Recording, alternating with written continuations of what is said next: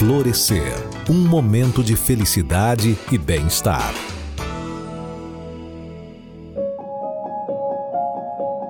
Neste dia 14 de junho, comemoramos o Dia do Doador de Sangue, uma homenagem àqueles que doam e uma forma de conscientizar os não doadores sobre a importância deste ato tão nobre.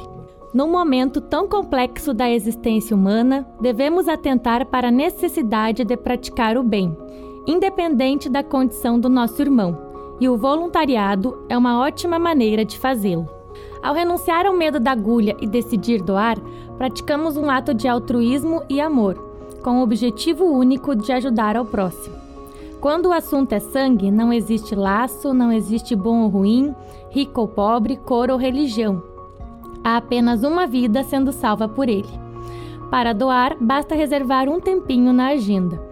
O procedimento é rápido, praticamente indolor, não tem custo e o organismo se recupera imediatamente.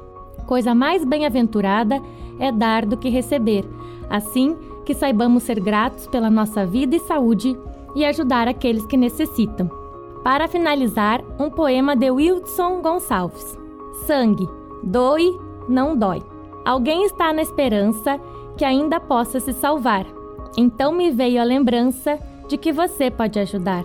Ainda alguém muito implora, esperando em um leito, e às vezes muito chora, cause um grande efeito. Pois alguém tem necessidade de que você seja doador, num gesto de solidariedade, tornando-se um salvador, porque alguém quer sua amizade. Mesmo sem ter visto seu vulto, não perca essa oportunidade de ser um eterno amigo oculto.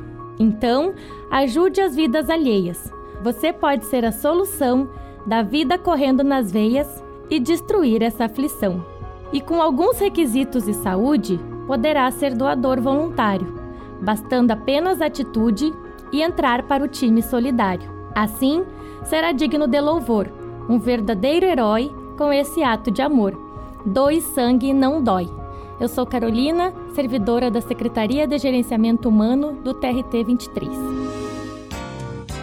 Florescer um momento de felicidade e bem-estar. Uma produção do Tribunal Regional do Trabalho de Mato Grosso.